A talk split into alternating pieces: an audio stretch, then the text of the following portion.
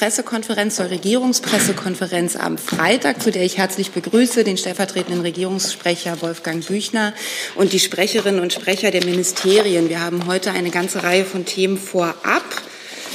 Herr Büchner hat die Termine des Kanzlers mitgebracht und noch zu einem Thema, Thema was Aktives. Und dann haben auch noch, so liegt hier meine Information, das Familienministerium und das Wirtschaftsministerium jeweils eine Reiseankündigung.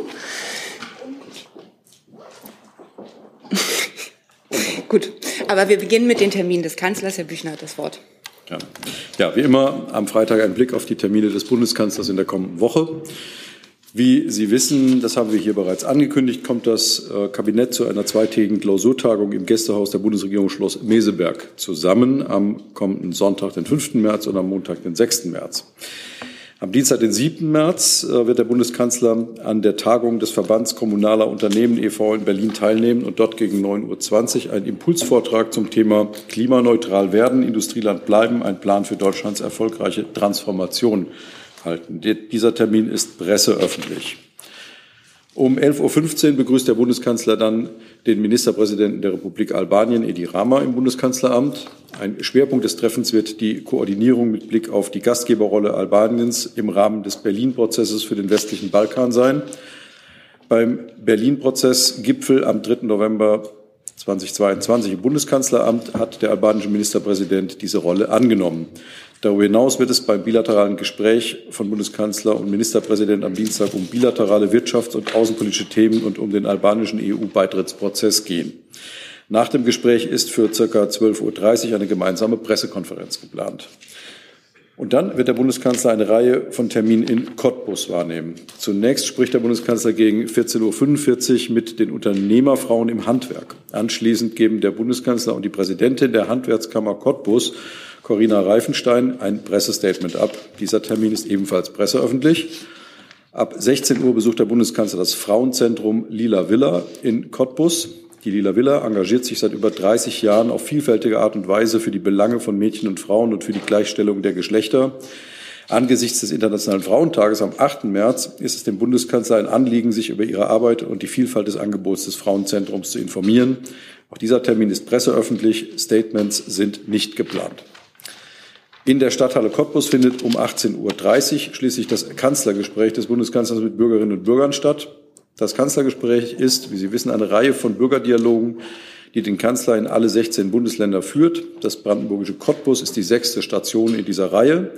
Die ersten fünf Kanzlergespräche gab es im letzten Jahr in Lübeck, Magdeburg, Essen und Gifhorn und in diesem Jahr in Marburg.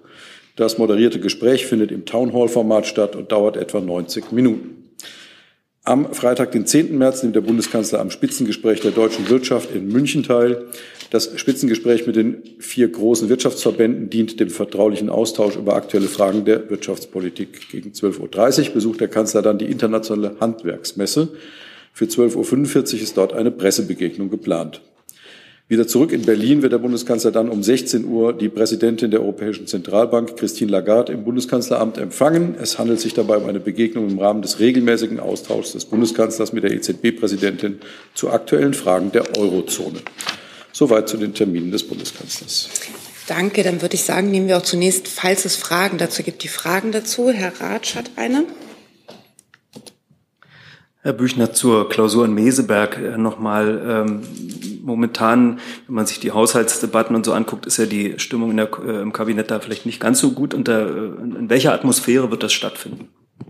Das wird in einer guten Atmosphäre stattfinden. Ich glaube, dazu hat ja aber auch Herr Hebestreit sich schon sehr ausführlich geäußert, jetzt am Mittwoch nochmal. Ähm, und er hat, glaube ich, auch gesagt, dass es auch darum geht, eben ähm, äh, nicht nur jetzt tagespolitische Fragen zu bearbeiten, die können am Rande eine Rolle spielen, sondern Sie entnehmen das ja auch so ein bisschen deren, äh, der Tagesordnung, die Herr ähm, Hebestreit vorgestellt hat. Es geht darum, äh, auch die, die Langlinien der Politik äh, wieder in den Blick zu nehmen, ähm, die sich diese Regierung, die sich, die sich diese Koalition vorgenommen hat, ähm, unter der Überschrift mehr Fortschritt wagen. Äh, und ähm, das, ähm, das wird im Mittelpunkt stehen und ähm, die Arbeitsatmosphäre in dieser Koalition ist eine gute, äh, wenn man auch sachlich äh, zu bestimmten Fragen unterschiedliche Positionen hat. Das Miteinander ist ähm, nach wie vor ein sehr gutes. Dann der Kollege dazu. Ja, Meurer vom Hauptstadtstudio. Herr Büchner, Sie sagten gerade am Rande. Können Sie aber trotzdem noch mal so ein bisschen umreißen, wie viel so die Konfliktthemen, wie viel Raum die einnehmen werden? Die Tagesordnung ähm, kennen Sie. Die ist äh, zu, nicht zu den Themen, die momentan sozusagen in der Koalition äh, diskutiert werden. Ähm, aber natürlich ähm, gibt es äh, Möglichkeiten am Rande von so einer ähm, Klausurtagung ähm, sich zusammenzusetzen beim Abendessen und bei anderen Gelegenheiten, um über Dinge äh, zu reden außerhalb irgendwie des Protokolls und außerhalb der formalen Prozesse ähm, einer Regierung. Und das wird man bestimmt auch miteinander nutzen. Herr Thorau auch dazu? Nee, zu einem anderen nee, Thema. Zu einem anderen Thema. Gibt es weitere Fragen zu den Terminen des Kanzlers? Das sehe ich nicht. Dann, Herr Büchner, haben Sie noch was anderes? Ja. Es gab gestern ja eine äh, gute Begegnung ähm, des Bundeskanzlers mit dem armenischen ähm, Premierminister Pashinyan. Ähm, aus der Region ähm, wurden wir gebeten, nochmal die ähm, sozusagen die, die Haltung ähm, der Bundesregierung ähm, zu Bergkarabach hier darzustellen. Das möchte ich gerne tun. Die Position der Bundesregierung hat sich nicht geändert. Deutschland bekennt sich unverändert zu der territorialen Integrität von Armenien und von Aserbaidschan in den international anerkannten Grenzen. Deutschland ruft Armenien und Aserbaidschan zur friedlichen Streitbeilegung auf. Dazu gehört, dass die Rechte und Sicherheit der Bevölkerung in Karabach geachtet werden. Die, der Bundesregierung ist dabei die Einhaltung der Menschenrechte und Minderheitenrechte aller Bewohner der beiden Staaten im Einklang mit internationalen Normen und eingegangenen Verpflichtungen wichtig. Dies gilt mit Blick auf über 30 Jahre des Konflikts im südlichen Kaukasus in beiden Staaten, auch für die Menschen in Bergkarabach. Die Bundesregierung unterstützt daher mit Nachdruck die Bemühungen des Präsidenten des Europäischen Rates, Charles Michel. Gibt es dazu Fragen? Herr Jung? Herr Büchner, hat der äh, Kanzler gegenüber dem armenischen Premierminister die Aggression Aserbaidschans anerkannt? Das hat die Bundesregierung ja bisher nicht getan. Äh, nein, ich habe hier das vorgetragen, was Sie gerade gehört haben, und mehr kann ich zu dem Thema heute nicht beitragen. Ansonsten gab es dazu ja gestern eine Pressekonferenz. Du sag mal, Kira, ganz unter uns, du bist die Jüngste hier? Ja. Warum arbeitest du hier eigentlich? Na, weil wir das beste Journalismusformat in Deutschland sind und weil hier keine Werbung läuft. Und woher kommt die Kohle für dein Gehalt? Per Banküberweisung oder PayPal von den Leuten, die uns zuschauen oder zu hören. Wie das geht? Seht ihr in der Podcast-Beschreibung. Weitere Fragen dazu? Das sehe ich nicht. Dann würde ich sagen, machen wir mit den Reiseankündigungen weiter. Die Frage ist, wer fängt an? Das BMWK vielleicht?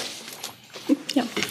Ähm, genau. Vizekanzler und Bundeswirtschaftsminister Robert Habeck wird gemeinsam mit dem Bundesminister für Ernährung und Landwirtschaft, Cem Özdemir, vom 11. bis 16. März ähm, in Begleitung einer Wirtschaftsdelegation nach Brasilien und Kolumbien reisen.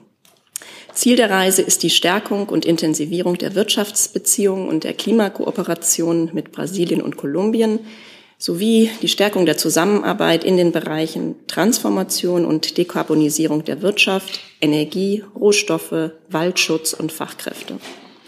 Brasilien und Kolumbien spielen eine Schlüsselrolle beim globalen Klimaschutz und bei der Umstellung unserer Volkswirtschaften hin zu grünen, nachhaltigen Modellen. Wir müssen das Momentum nutzen, eng mit diesen Partnern zusammenzuarbeiten, um unsere gemeinsamen Ziele klimapolitisch wie auch handelspolitisch zu erreichen. Beide Länder haben immense Potenziale für erneuerbare Energien und können die globale Energiewende wesentlich voranbringen. Das gilt in besonderem Maße für die Erzeugung von grünem Wasserstoff. Hier gibt es bereits Projekte vor Ort mit Beteiligung deutscher Unternehmen. Vor dem Hintergrund der gegenwärtigen geopolitischen und weltwirtschaftlichen Herausforderungen müssen wir auch die Handelsbeziehungen mit Lateinamerika ausbauen. Ein wichtiger Baustein ist das Handelsabkommen der EU mit den Mercosur-Staaten. Das Abkommen kann fairen und nachhaltigen Handel stärken. In Brasilien werden Minister Habeck und Minister Özdemir an den 39. deutsch-brasilianischen Wirtschaftstagen in Belo Horizonte teilnehmen, die unter dem Motto Neue Ansätze zu Energie, Klima und Digitalisierung stattfinden. Minister Habeck wird die Wirtschaftstage mit eröffnen und an einem Panel teilnehmen. Zudem wird Minister Habeck die Leitung des politischen Teils der deutsch-brasilianischen gemischten Wirtschaftskommission übernehmen. Die mitreisende Wirtschaftsdelegation umfasst circa ein Dutzend Unternehmen aus verschiedenen Branchen äh, mit den Schwerpunkten Bioökonomie, Energie, Technologie und Digitalisierung vom Start-up bis zum DAX-Unternehmen. In Belo Horizonte und Brasilia sind Zusammentreffen mit Entscheidungsträgern aus Politik und Wirtschaft und Vertreterinnen und Vertretern der Zivilgesellschaft geplant. Bei Manaus ist ein Besuchstermin im Amazonas-Regenwald geplant. In Kolumbiens Hauptstadt Bogotá sind Gespräche mit den Amtskolleginnen und Kollegen, Wirtschaftsvertreterinnen und Wirtschaftsvertretern und wiederum mit der Zivilgesellschaft geplant. Möchten Sie ergänzen? Ja, ich ergänze dann gerne. Brasilien und Kolumbien sind die beiden bevölkerungsreichsten Länder Südamerikas und daher wichtige Partner auf dem Weg zur nachhaltigen Transformation der Agrar- und Ernährungssysteme. Ziel der Reise ist daher eine Verstetigung und Intensivierung mit den beiden Staaten im Agrarbereich. Mit Brasilien arbeiten wir bereits in vielen Projekten zusammen, um den Agrarsektor in einer sozial, ökologisch und wirtschaftlich nachhaltigen Weise weiterzuentwickeln. Bei der Reise soll der seit 2021 laufende deutsch-brasilianische agrarpolitische Dialog verlängert und auch erweitert werden. Minister Özdemir und sein brasilianischer Amtskollege werden dazu ein Memorandum of Understanding unterzeichnen. Bei den bereits angesprochenen deutsch-brasilianischen Wirtschaftstagen wird der Bundesminister zudem den Kickoff zu einem Nachhaltigkeitspanel leiten. Für eine engere Zusammenarbeit mit Kolumbien ist geplant, auf Ministerebene ein Letter of Intent zur Forschungszusammenarbeit unter anderem im Bereich Ökolandbau zu unterzeichnen. Minister Özdemir wird zudem auf der Reise mit Vertretern der Zivilgesellschaft, der Wirtschaft und aus der Politik ins Gespräch kommen. Danke. Dann würde ich erstmal sofort, gibt es dazu Fragen? Herr Meurer? An das Wirtschaftsministerium sind denn ähm, konkrete Absichtserklärungen, Verträge auch äh, zu erwarten und wenn ja, welche? Bei der Reise, im, im Zuge der Reise oder habe ich was nicht gehört? Ähm, nein, habe ich jetzt noch nichts angekündigt und äh, kann ich zum jetzigen Zeitpunkt auch noch nicht machen. Okay. Hm. Herr Jung? Ähm, werden die Minister von kommerziellen Interessen begleitet, also die Wirtschaftsdelegation? Ähm, ja, das habe ich gerade schon ja. erzählt. Wer, wer Soll ich es nochmal wiederholen? Ja, wer, wer alles, ja. Ähm, also es sind ein, rund ein Dutzend Unternehmen aus verschiedenen Bereichen. Die Unternehmensnamen kann ich heute noch nicht nennen. Ich hatte eben gerade die Branchen genannt. Kann ich nochmal wiederholen. Ähm, Bioökonomie, Energie, Technologie und Digitalisierung. Kleine und größere. Bei den Energieunternehmen sind da fossile Konzerne dabei? Ich kann Ihnen heute nur die Branchen nennen. Weitere Fragen dazu sehe ich nicht. Und dann hat das Familienministerium noch eine Reiseankündigung.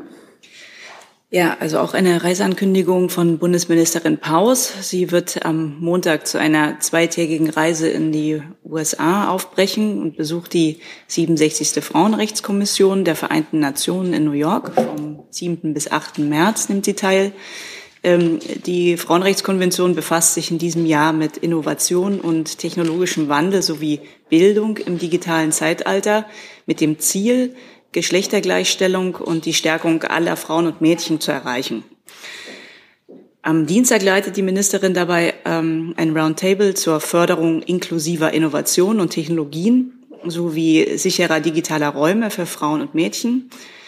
Außerdem gibt es ein Side-Event zur diskriminierenden Wirkung von Algorithmen und künstlicher Intelligenz. Am Mittwoch hält die Ministerin eine Rede anlässlich der Generaldebatte in der UN-Frauenrechtskommission und trifft außerdem Vertreterinnen der iranischen und afghanischen Zivilgesellschaft. Gibt es dazu Fragen? Das sehe ich nicht. Dann kommen wir zu Fragen zu anderen Themen. Es wurden mir schon einige Themen vorab genannt. Ich sage mal vielleicht Stichworte sind unter anderem die Klimademonstrationen, die Verkehrsprognose und Belarus. Und die erste Frage hat Herr Jordans. Ja, Herr Büchner, heute findet wieder ein Klimastreik statt. Viele der Demonstranten sind besonders frustriert über die Verkehrspolitik der Bundesregierung. Und es sind nicht nur junge Menschen. Wir haben heute Morgen mit einem 85-jährigen Pfarrer gesprochen, der vor der Zentrale der FDP in Berlin stand und dort gegen die Blockadehaltung der Partei beim Tempolimit und Verbrennungsmotor ähm, demonstriert hat. Plant denn der Bundeskanzler äh, irgendwann das Steuer, äh, der Steuer bei dem Thema an sich zu reißen, damit die selbst gesteckten Klimaziele irgendwann erreicht werden können? Und wird das ein großes Thema im Meseberg sein? Die Bundesregierung nimmt die ähm, auch selbst gesteckten Klimaziele sehr ernst. Alle Ministerien arbeiten hart daran ähm, und äh, wir werden ähm, weiter in, ähm, in, in allen Ressorts daran arbeiten, zu guten Lösungen zu kommen. Wird das in Meseberg eins der Kerndiskussionsthemen sein, diese Nee, die Tagesordnung von Meseberg kennen Sie. Ähm, und äh, dort steht natürlich die langfristige, das langfristige Ziel ähm, einer klimaneutralen Wirtschaft äh, mit auf der Tagesordnung. Ähm, aber wie ich Ihnen vorhin schon gesagt habe, nicht die ähm, sozusagen äh, tagespolitisch, ähm, die tagespolitischen Themen, die wir gerade in der Diskussion haben. Wann werden die denn diskutiert? Die werden ständig diskutiert. Das ist Arbeit der Bundesregierung. Ähm, die Minister und die Ressorts stimmen sich über diese Themen fortlaufend ab ähm, und werden auch zu einem guten Ergebnis kommen, auch in dem Fall. Herr Jung? Ein, ein großes Projekt äh, der Ampel ist ja die Verkehrswende. Äh, wann hat der Kanzler davon erfahren, dass das Projekt Deutschlandtakt 2030 gestorben ist, Herr Büchner?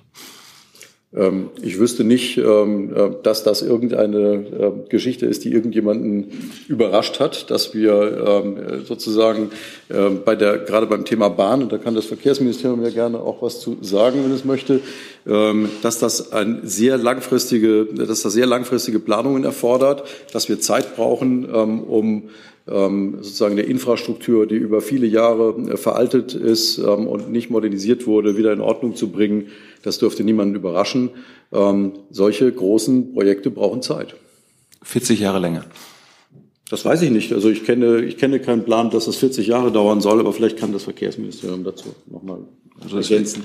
Es ist vom Deutschlandtag 2070 jetzt die Rede. Nein, Herr Jung, davon ist nicht die Rede, davon war auch nie die Rede, sondern die Rede ist, dass wir den Deutschlandtag in verschiedenen Etappen umsetzen. Sie können sich vorstellen, dass wenn man die Methodik bei der Verkehrsplanung komplett ändert, so wie wir das tun beim Deutschlandtakt, wir haben uns vorgenommen, zunächst einen Fahrplan zu schaffen, der den elementaren Vorteil hat, dass sie in Zukunft alle deutschen Metropolen im Halbstundentakt, also alle 30 Minuten, wird eine zuverlässige Verkehrsverbindung zwischen den Metropolen verfügbar sein, die sich dann auch in den Nahverkehr verknüpft auswirkt, sodass man immer äh, den nächsten Anschluss bekommt. Momentan stehen Sie eben vor der, vor der Herausforderung, Sie kennen sicherlich alle, äh, dass wenn Sie den Zug noch erwischt haben, Sie kommen aber an und sehen den nächsten wegfahren, diese Problematik, die soll sich einfach in Zukunft nicht wiederholen und deswegen stellen wir gerade die Planung um.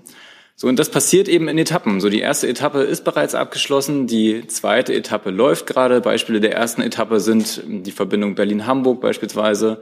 Ähm, jetzt in der zweiten Etappe kommen mit der, mit der Neubaustrecke Wendlingen-Ulm eben im, äh, im Südwesten des Landes erhebliche Verbesserungen hinzu. Und so wird es eben peu à peu über das ganze Land ausgerollt, eben in diesen Etappen. Und zum einen gab es nie einen Fertigstellungstermin, den wird es auch nie geben, weil dieser Deutschlandtakt immer permanent weiterentwickelt wird. Ne? Also es ist äh, fortlaufend an die Bedürfnisse der Bevölkerung wird sich auch dieser Taktfahrplan anpassen. Das ist ja eben das Innovative an diesem Projekt im Vergleich zu vorher. Herr Ratz zu dem Thema? Ja, nochmal zu Meseberg. Herr Büchner, am Sonntag wird ja die Kommissionspräsidentin erwartet. Inwieweit erwarten Sie da, äh, dass das Thema E-Fuels äh, Gegenstand wird und erwarten Sie neue Impulse von der Kommissionspräsidentin?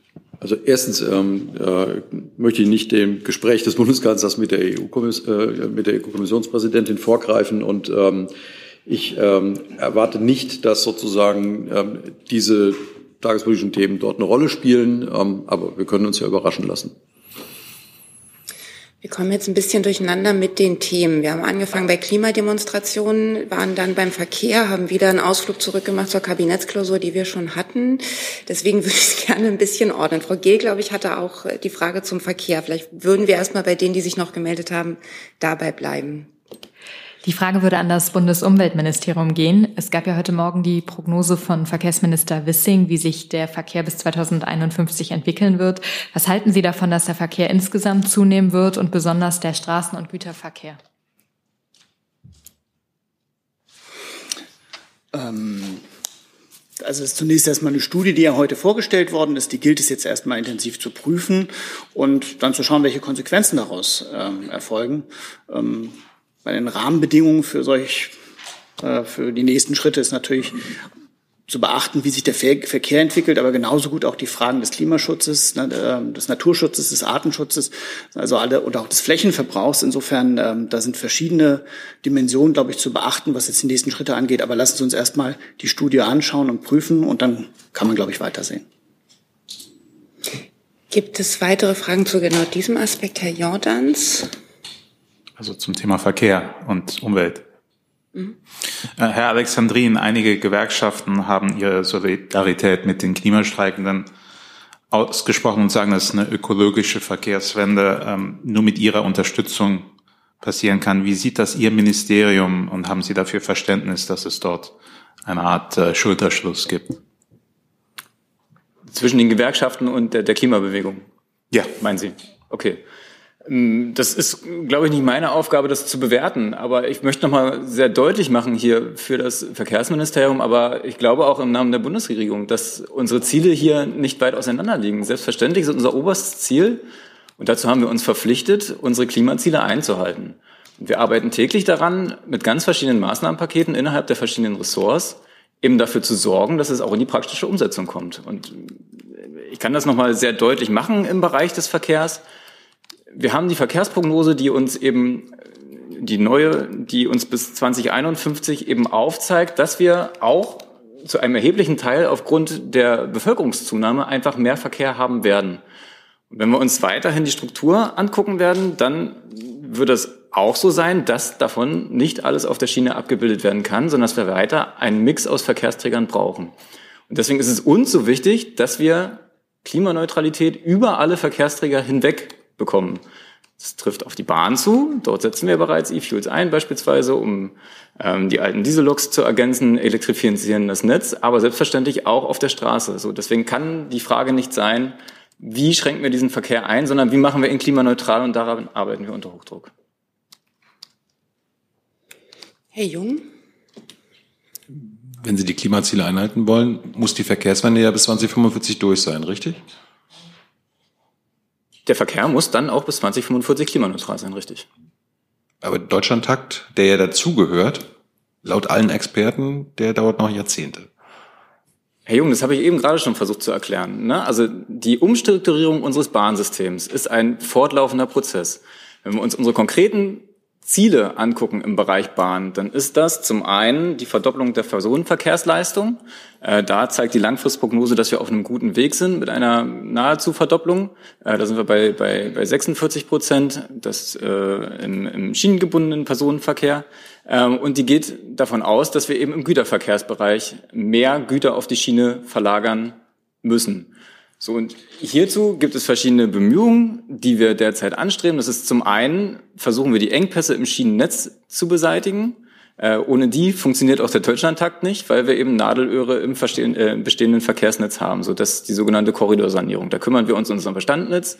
Da sind sich alle einig, dass das Netz, was wir eben übernommen haben, über die letzten Jahrzehnte einfach vernachlässigt wurde, den Verkehrsbedürfnissen, die wir entwickelt haben, als Gesellschaft nicht gerecht wird und dass wir hier dringenden Handlungsbedarf haben. So, und dem gehen wir sehr konkret und sehr schnell nach. So, darüber hinaus gibt es eben, das sprechen Sie mit dem Deutschlandtakt an, den Ausbau des Netzes, um, um unsere zukünftige Entwicklung äh, Einfluss zu nehmen. Und hier sind wir sehr gut im Plan. Das heißt, die Etappen schreiten voran, so wie sie geplant sind. Es gibt keine Verschiebung, lassen Sie mich das nochmal deutlich sagen. So, und darüber hinaus sehen wir eben bei den Verkehrsbedürfnissen, dass wir die oder dass die sich auf eben alle Verkehrsträger verteilen, weil wir mit der Schiene aufgrund unserer Siedlungsstruktur und auch unserer wirtschaftlichen Siedlungsstruktur in Deutschland nicht alles mit der Schiene bedienen werden können, sondern wir werden weiter auf das Auto angewiesen sein und weiterhin auf den Verkehrsträger Straße. Und deswegen muss eines unserer obersten Ziele sein, diesen Sektor so schnell wie möglich klimaneutral zu bekommen. Und das tun wir, indem wir uns auf der einen Seite eben für den Ausbau der Elektromobilität einsetzen um eben bei den Neuzulassungen dafür zu sorgen, dass wir hier klimaneutral sind, uns gleichzeitig aber auch Gedanken machen über die Bestandsflotte, weil es nun mal Fakt ist, dass wir bis 2045 auch noch einen großen Anteil von äh, Automobilen mit fossilen Verbrennungsmotoren auf dem Markt werden haben. So. Und diese Frage muss sich halt, muss halt beantwortet werden, wenn wir bis 2045 klimaneutral werden wollen, wie wir denn den Anteil der Bestandsflotte dann äh, vorantreiben. So, und hier ist eben die E-Fuels-Frage dann, äh, kommt dann ins Spiel. Gibt es weitere Fragen zu diesem Thema? Das sehe ich nicht. Dann hat Frau Gill ein neues Thema. Ich würde gerne zu den Leopard 2 Panzern aus der Frei eine Frage, aus der Schweiz eine Frage an Sie stellen, Herr Kollatz. Und zwar können Sie das bestätigen und um wie viele Panzer handelt es sich? Wann wären die verfügbar und wären die dafür da, an die Ukraine zu gehen? Sehr gerne ähm, wiederhole ich, was die Schweiz ja schon bestätigt hat, dass es einen Brief gegeben hat. Ähm, Im Grunde steht da drin, dass wir uns freuen würden, wenn die Schweiz über ähm, die Veräußerung von äh, Beständen aus äh, der stillgelegten Flotte der Schweizer nachdenken würden. Und die Schweiz hat ja auch schon äh, regierungsseitig sich geäußert dazu und hat gesagt, das spricht aus militärischer Sicht grundsätzlich nichts dagegen, sich um Einzelfälle dort mal zu bemühen. Das äh, bedarf allerdings eines äh, parlamentarischen Beschlusses in der Schweiz und der steht aus zu Anzahl und Ähnlichem ist noch nicht gesprochen worden. Und wofür die dann geeignet sind? Also sollen die an die Ukraine gehen? Nein, die gehen nicht an die Ukraine. Herr Ratsch dazu? Dann würde ich äh, gerne nachfragen nochmal, was äh, die genauen Beweggründe sind. Können Sie die mal erklären? Die deutsche Industrie bemüht sich ja nun, das ist ja auch Teil der Zeitenwende, darum, ähm, Gerät verfügbar zu machen. Hier in diesem Fall, um dann die Bestände der Bundeswehr ähm, äh, zu verbessern. Und das ist Teil des Geschehens. Natürlich bemühen wir uns auch regierungsseitig darum, diese Bemühungen zu unterstützen. Dann der Kollege hier vorne. Evert Hoffer von der Neuen Zürcher Zeitung. Ähm, Habe ich das richtig verstanden, dass diese Leopard 2 Panzer dann vor allem für die Bestände der Bundeswehr sind und nicht an europäische Partner weitergegeben werden? Sie kennen die Haltung der Schweiz zu dem Thema und das ähm, wird dann geregelt werden, wenn es konkret wird. Das ist es ja noch nicht, aber ich gehe davon aus, dass die Schweiz da nicht von ihrer Haltung abweichen wird. Nachfrage? Und noch eine Nachfrage, wie kann denn die Bundeswehr konkret der Schweiz garantieren, dass diese Panzer nicht in die Ukraine ausgeliefert werden? Es gibt bestehende und bewährte Vertragsregelungen. Herr Jordans?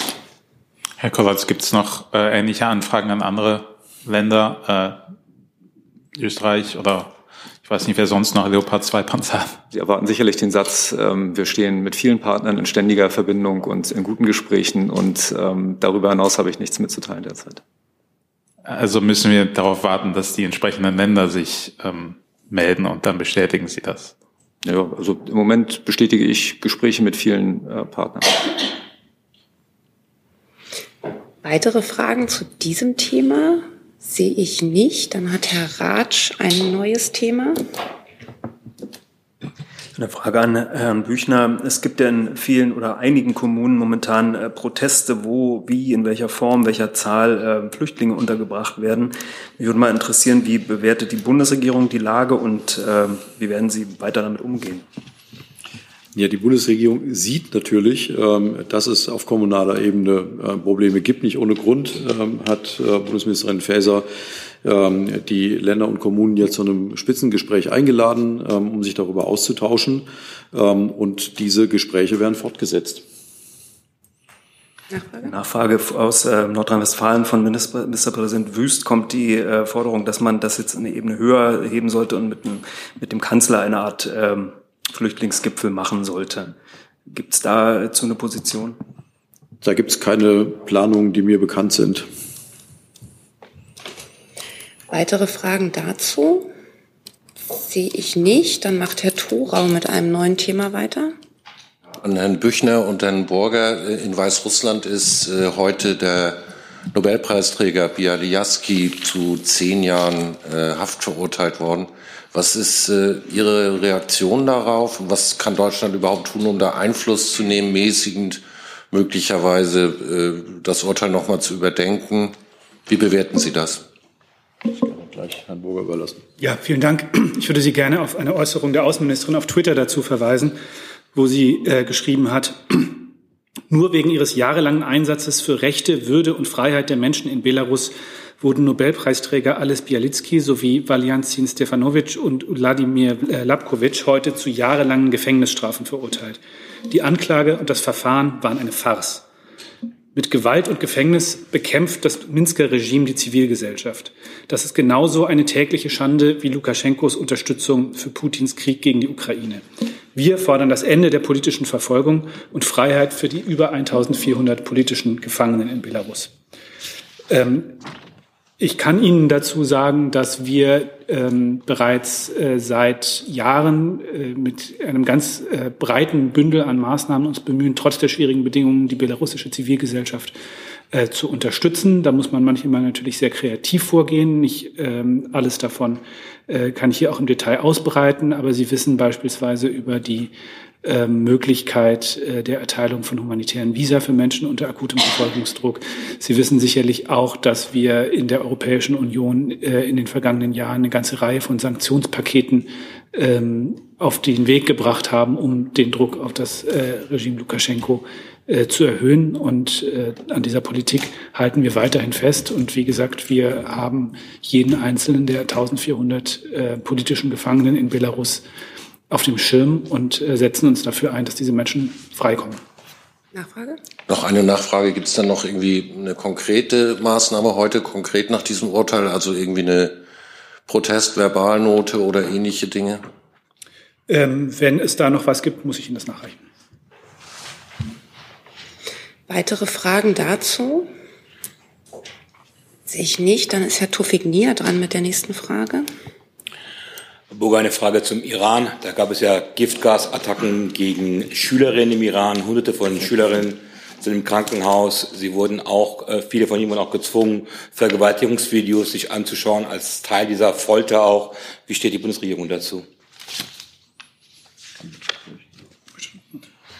Ich kann hier gerne mal kurz äh, einspringen. Die Bundesregierung ist schockiert über die Berichte von Vergiftungen iranischer Schülerinnen im Iran. Wir hoffen auf eine schnelle Genesung der Betroffenen und ein Ende dieser Vorfälle. Die Forderung nach einer schnellen und lückenlosen Aufklärung der Vorfälle teilen wir voll und ganz. Die körperliche Unversehrtheit und der gleichberechtigte Zugang zu Bildung sind Menschenrechte. Ich kann auch vielleicht hier noch ergänzen, auch hierzu hat sich die Außenministerin äh, heute auf Twitter geäußert. Äh, sie hat dort geschrieben, die Berichte vergifteter Schulmädchen in Iran sind schockierend. Mädchen müssen ohne Angst zur Schule gehen können, ganz egal ob in Teheran oder Ardabil. Das ist nicht weniger als ihr Menschenrecht. Alle Fälle müssen lückenlos aufgeklärt werden. Nachfrage? Äh, Herr Büchner und Herr Burger haben wir beide erwähnt, dass, äh, dass Sie eine Aufklärung wollen. Wer soll diese Aufklärung machen? Vertrauen Sie dem iranischen Regime, dass es diese Aufklärung machen kann? Oder sollte es eine internationale Untersuchung geben? Also es gibt äh, Berichte, die Sie ja vermutlich auch gesehen haben, nach denen die iranische äh, Führung eine solche Untersuchung der Vorfälle angekündigt hat, zuletzt ja auch der Staatspräsident Raisi selbst. Daran wird sich die Regierung in Teheran messen lassen müssen und wir werden die weitere Lageentwicklung sehr genau verfolgen und wir werden uns natürlich dazu auch weiter aus allen anderen verfügbaren äh, Quellen informieren. Sie wissen, dass auf, maßgeblich auf Betreiben der Außenministerin der Menschenrechtsrat der Vereinten Nationen ein Untersuchungsgremium eingerichtet hat, was das äh, Mandat der Vereinten Nationen hat, Menschenrechtsverletzungen in Iran ähm, zu dokumentieren und äh, aufzuklären. Ähm, und ähm, das ist aus unserer Sicht äh, auch angesichts dieser neuen Meldung natürlich umso dringender. Dazu, Herr Ratz. Moment, das ist es. Danke. Welche eigenen Erkenntnisse liegen dem Auswärtigen Amt denn vor zu den jüngsten Berichten zu den Schülerinnen? Ich habe dazu keine über die öffentliche Berichterstattung äh, hinausgehenden Erkenntnisse, die ich hier an dieser Stelle mit Ihnen teilen könnte. Dann sehe ich dazu keine weiteren Fragen. Dann hat die Kollegin in der Reihe davor ein neues Thema. Mhm. Ja, vielen Dank, Clara Pfeffer, RTL NTV. Herr Büchner, es ist ja relativ viel Zeit, die der Kanzler heute in den USA hat zwischen Ankunft und dem Termin mit Joe Biden. Was hat er denn noch so vor dort in den Stunden? Nein, Herr Bundeskanzler, das hat Herr Hebestreit Ihnen ja auch ausführlich dargestellt am Mittwoch, ähm, hat insbesondere ähm, heute ein Treffen äh, mit Joe Biden im Weißen Haus es wird darüber hinaus, glaube ich, ein, ähm, ein Interview geben. Ich glaube darüber ähm, äh, mit, mit CNN. Ich glaube, das ist auch mittlerweile öffentlich bekannt. und aber im Mittelpunkt dieses äh, dieser Reise steht natürlich ein intensiver persönlicher Austausch mit dem amerikanischen Präsidenten. Dazu Herr Jung. Das Interview ähm, wird es auf Englisch stattfinden, weil es gibt ja Beobachter, die sagen, da kann der Kanzler nicht rumscholzen. Das Interview wird, so viel ich weiß, auf Englisch äh, stattfinden. Ähm, und ähm, wie Sie wissen, spricht der Bundeskanzler sehr gut Englisch, auch mit ja. vielen anderen Staatschefs. Ähm, das wird bestimmt ein gutes Interview. Ja. Weitere Fragen dazu? dann, Herr Jung, hatte sich jetzt Ihr neues Thema erledigt oder haben Sie noch ein neues Thema? Dann ich hätte eins ans äh, Bildungsministerium.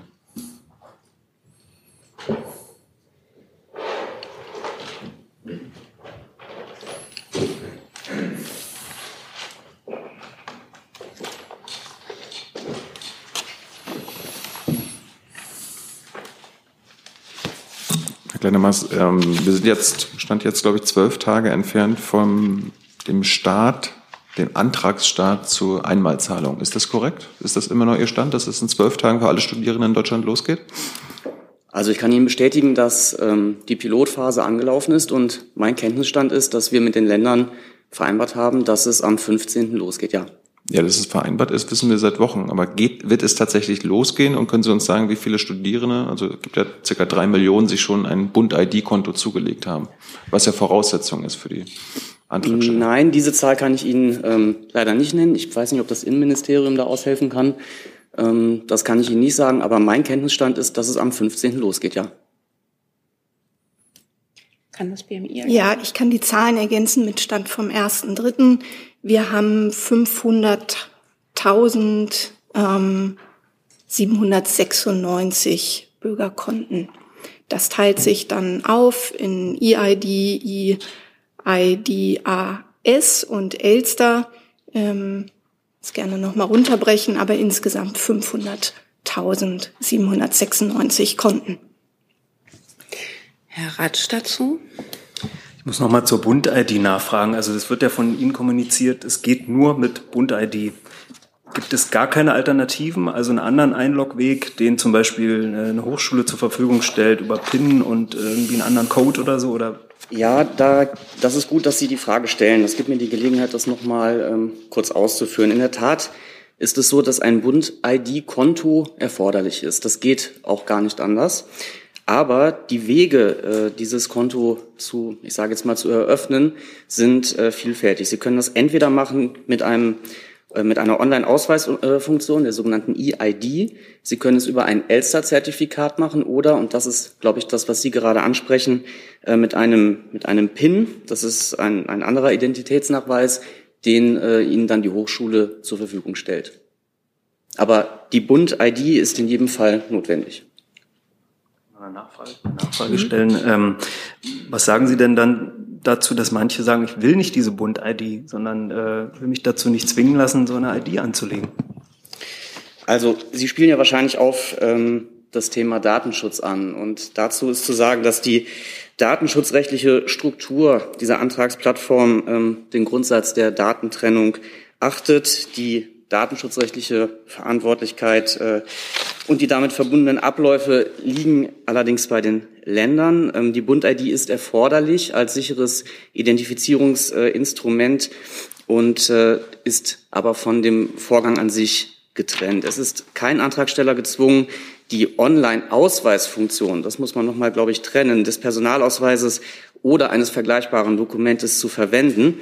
Es kann deshalb ja auch ein ELSA-Zertifikat äh, verwendet werden oder, wie ich eben ausgeführt habe, ähm, die PIN als Antragsberechtigung. Ähm, ich glaube, man muss sich noch mal verdeutlichen, dass äh, wir hier über eine sehr große und ähm, heterogene Anzahl an Antragsberechtigten sprechen und insofern es natürlich zwingend geboten ist, auch eine korrekte Identifikation durchzuführen. Sonst würden Sie wahrscheinlich irgendwann fragen, wieso konnten Menschen das doppelt beantragen? Genau das wollen wir natürlich nicht. Wir wollen ein schnelles und sicheres Verfahren und äh, ich glaube, das haben wir über die Bund-ID jetzt geschaffen. Und Herr Jung nochmal? Ich habe auch nicht verstanden, warum drei Millionen Menschen jetzt gezwungen sind, eine Bund-ID zu haben, damit sie ihre 200 Euro, auf die sie seit sieben Monaten warten, äh, zu bekommen. Und Frau Beilage-Hamann, ich hatte ja gefragt, wie viele Bund-ID-Nutzer jetzt dazugekommen sind im Rahmen dieser Einmalzahlung. Sie hatten uns jetzt die Gesamtzahl von 500.000 genannt. Geben Sie uns mal einen Vergleichswert von vor einem Monat. Also dann können wir uns vielleicht ähm, ausrechnen, wie viele jetzt dazugekommen sind, weil es gab ja schon vorher Hunderttausende Bund-ID-Konten. Ja, also ich kann ähm, hier an dieser Stelle sagen, dass eine erhebliche Zahl hinzugekommen ist. Die ganz konkrete Zahl würde ich gerne nachliefern. Ich versuche das noch im Laufe der ähm, Konferenz zu machen. Gut, dann noch einmal äh, zum Thema, warum Bund-ID? Also die Der Gestalt. Zwang. Ja, der? Zwang. Es geht um den Zwang. Ja, natürlich. Also die Gestaltung äh, dieser Antragsplattform zielt ja darauf ab, äh, den Studierenden möglichst schnell und sicher die zugesagte Einmalzahlung auszahlen zu können. Ähm, wir reden über 3,5 Millionen Antragsberechtigte an über 4000 äh, Ausbildungsstätten. Es ist insofern ein Massenverfahren. Ist ein unschöner Ausdruck, aber ich, ich verwende ihn. Es ist ein Massenverfahren. Das ist am Ende nur durch die Einrichtung einer vollständig digitalen ähm, ja, Antragsplattform, eines digitalen Entscheidungsweges überhaupt händelbar. Ähm, die vollständige digitale Abwicklung der Anträge und auch der Zahlung erfordert insofern zwingend einen hinreichend sicheren digitalen Identitätsnachweis. Und um in der Kürze der Zeit eine funktionsfähige Lösung bereitstellen zu können, wurde in diesem Fall auf bestehendes Know-how aus bewährten Digitalisierungsprojekten zurückgegriffen. Ich nenne da auch äh, das Beispiel BAföG Digital, weil es bei uns im Haus läuft. Das fußt auf ganz ähnlichen Prozessen. Die Nutzung der Bund-ID gehört dabei zu den erprobten technischen Lösungen. Sie ermöglicht einen zügigen und reibungslosen Start der Antragstellung und Auszahlung. Weitere Fragen zu diesem Thema? Sehe ich nicht. Dann hätte ich jetzt als nächsten auf der Liste, vielleicht hat sich das aber erledigt, der Kollege von der NZZ. Hatten Sie noch ein anderes Thema? Das war das. Dann ist als nächstes dran Frau Gill. Eine Frage an das Bundesinnenministerium zu Tarifstreit im ÖPNV. Das jetzige Angebot der Arbeitgeber umfasst fünf Prozent mehr Lohn auf zwei Jahre gestreckt. Die jährliche Inflation liegt aber bei etwa acht Prozent. Warum muten Sie den Beschäftigten so einen Reallohnverlust zu? Also die dritte Verhandlungsrunde ähm, steht an, beginnt am 27.03. Ähm, es ist ein Angebot ähm, auf dem Tisch. Nun gilt es, eine gute und verantwortliche Lösung in schwierigen Zeiten zu finden. Das Angebot ist dafür eine gute Grundlage und näher kann ich mich zu den laufenden Tarifverhandlungen nicht äußern. Weitere Fragen dazu? Sehe ich Herr Jung dazu? Also Sie gehen bewusst äh, auf Reallohn, Reallohnkürzung. Eine sozialdemokratische Ministerin. Herr Jung, die Tarifverhandlungen laufen. Ähm, Es ist Aufgabe der Tarifpartner, eine gemeinsame Lösung zu finden. Und es ähm, ist nicht meine Rolle, diese ähm, Verhandlungen zum jetzigen Zeitpunkt vor dieser dritten Verhandlungsrunde zu kommentieren. Aber eine, eine der Partner oder eine, eine Seite der Verhandlungen sind Sie ja. Und äh, Ihr Vorschlag ist, soll gekürzt werden. Ähm, Ich kann noch mal einmal das Angebot ähm, in seiner Gesamtheit ähm, darstellen. Wir haben die lineare Entgeltenthöhung von insgesamt fünf Prozent in zwei Schritten als Teil des Angebots. Außerdem eine Inflationsausgleichszahlung, also eine steuer- und abgabefreie Einmalzahlung in Höhe von insgesamt 2500 Euro für alle Arbeitnehmerinnen und Arbeitnehmer und außerdem die Anhebung der Jahressonderzahlung für alle Beschäftigten. Weitere Fragen dazu sehe ich nicht. Dann hat der Kollege auf der von uns aus gesehen rechten Seite ein neues Thema. Ja, genau. Äh, Guggenmoos Neue Berliner Redaktionsgesellschaft. Ähm, meine Frage geht ans Justizministerium. Ähm, und zwar hat das BMEL ja jetzt das Werbeverbot in die Ressortabstimmung oder die Ressortabstimmung eingeleitet. Und mich würde interessieren, ob es, ähm, also in, dabei soll es ja klare Höchstgrenzen für sehr viele Lebensmittel äh, geben, die Nährwerte, die sie haben, um beworben werden zu dürfen. Und mich interessiert, ob es im Justizministerium da Bedenken hinsichtlich der, des Eingriffes in die unternehmerische Freiheit äh, gibt oder nicht. Sie kennen, Sie kennen sicherlich das Spiel. Wenn wir unter den Ressorts äh, uns abstimmen, dann kommentieren wir da nicht dazwischen, ähm, sondern warten das ab. Weitere Fragen dazu? Sie, Herr Jung? Wie steht denn der Kanzler zu dem äh, Vorschlag des Ministers, Herr Büchner? Also dem Greife ich sehr, da greife ich sehr gerne die, den Satz meiner Vorrednerin auf. Ähm, die Bundesregierung betrachtet und berät ähm, äh, diese Themen intern und sobald wir fertig sind, stellen wir Ihnen die Ergebnisse vor. Weitere Fragen dazu sehe ich nicht. Jetzt schaue ich noch mal in die Runde. Gibt es Fragen zu anderen Themen? Herr Meurer? Ja, ans Umweltministerium.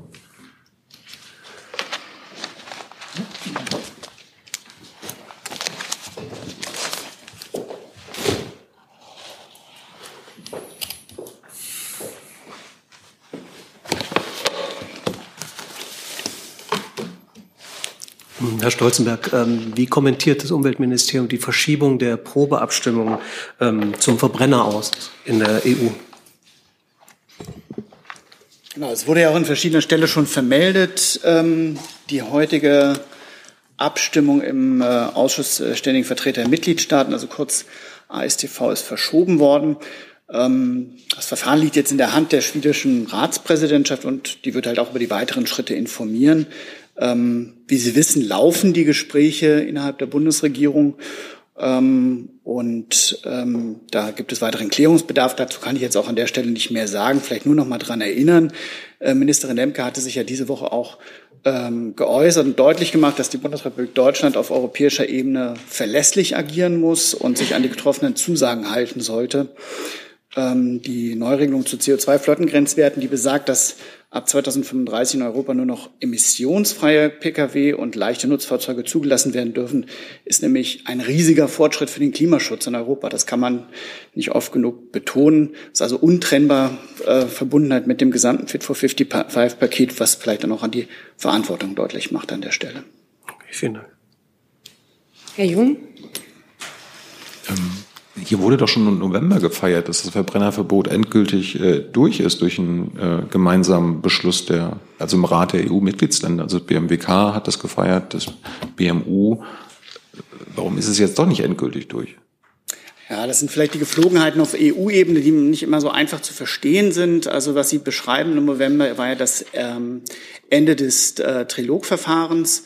Ähm, es ist Usus, dass dann nach dem Trilogverfahren das entsprechende Ergebnis auch nochmal im ASTV bestätigt wird. Darauf folgen dann weitere Abstimmungen, äh, unter anderem äh, im Europäischen Parlament und dann eben äh, bei den und im Kreis der EU-Mitgliedstaaten. Das ist formal erforderlich und wir stehen eben quasi vor dieser letzten Abstimmung im Kreis der EU-Mitgliedstaaten. Aber das Trilogverfahren soll ja quasi zu einer gemeinsamen Lösung finden, zu der sich dann, also dem dann alle zustimmen, nachdem die Beteiligten genau, also sich geeinigt haben. Ich kann, wie gesagt, nur darauf hinweisen, dass es immer eine Kontinuität gegeben hat. Ähm, bislang hat Deutschland immer zugestimmt zu den verschiedenen äh, Vorschlägen, beziehungsweise zu dem Vorschlag, der auf dem Tisch lag. Und ähm, es ist nun mal Usus auf der EU-Ebene, dass es eben verschiedene Abstimmungen bis zum Schluss gibt. Und jetzt steht eben noch eine formale Abstimmung aus. Ähm, das äh, sind, wie gesagt, die formalen Vorgaben, die können wir da ähm, schlecht begründen, erklären. Das ist, so müssen wir uns einfach dran halten. Würde ich nochmal ergänzen. Das Verkehrsministerium, gerne. Also ich würde vielleicht zum Thema Kontinuität nochmal ergänzen wollen. Äh, das hat der Minister heute Morgen nochmal in einer Pressekonferenz ähm, deutlich gemacht, dass Deutschland hier durchaus Kontinuität beweist. Wir haben nämlich in Trilogverfahren ähm, dem Trilog zugestimmt, auch unter Bedingungen eben hier bei dem auch für uns sehr wichtigen ähm, Fit for 55 Programm voranzukommen, aber eben unter der Bedingung, dass es einen Vorschlag der Kommission zum Thema E-Fuels gibt. Den gab es bislang nicht. Äh, und deswegen ist die Handlung, so wie sie aktuell passiert, eben auch äh, kontinuierlich und ähm, weicht nicht von irgendeiner Linie ab. Und noch eine letzte Frage, Herr Jung. Also Stolzenberg, ich verstehe das richtig. Es gab noch nie einen Fall, wo Deutschland nach dem Ergebnis eines Trilog, Trilogverfahrens nicht zugestimmt hat. Das wäre jetzt das erste Mal, was Herr Wissing will. Also was äh, meinen Fachbereich angeht, würde ich sagen, ist es das erste Mal, ja. Herr Wissing möchte historisch agieren, Herr Alexandrin. In der Tat, ja.